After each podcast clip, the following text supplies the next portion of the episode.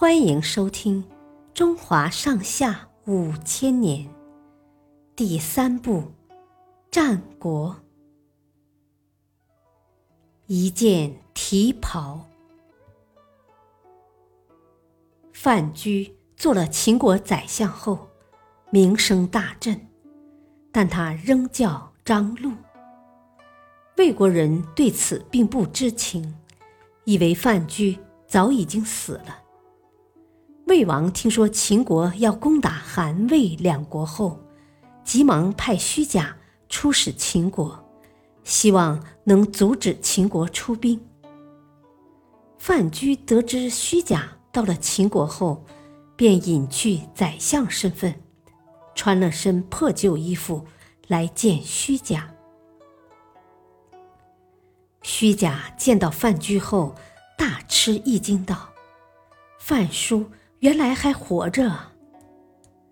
他又问范雎在秦国干什么。范雎只说在给人家当差役。虚假看他衣衫破旧，起了怜悯之心，不但留范雎吃饭，还送了他一件粗丝袍避寒。虚假说想拜见秦国宰相张禄。范雎说：“他可以代为引荐。”范雎亲自驾车带虚假来到自己府门前，然后他大模大样的走了进去。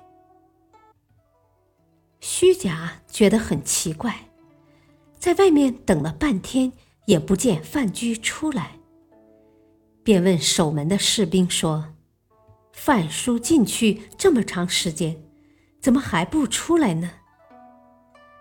士兵说：“这里没有范书，只有我们的丞相张军。”虚假一听，明白了过来，顿时吓得变了脸色。范雎让虚假进了内堂，说：“你有三宗罪，一是污蔑我私通齐国。”二是，魏齐把我扔进厕所时，你不加制止；三是，趁酒醉向我身上撒尿。但是，今天我不会杀你。你送我一件粗丝袍，说明你对我尚存有一点老朋友之情，所以我放了你。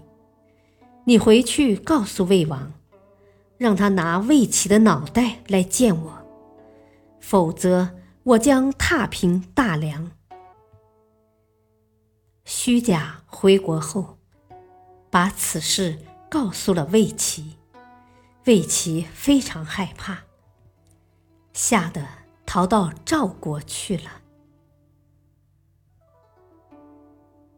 谢谢收听，再会。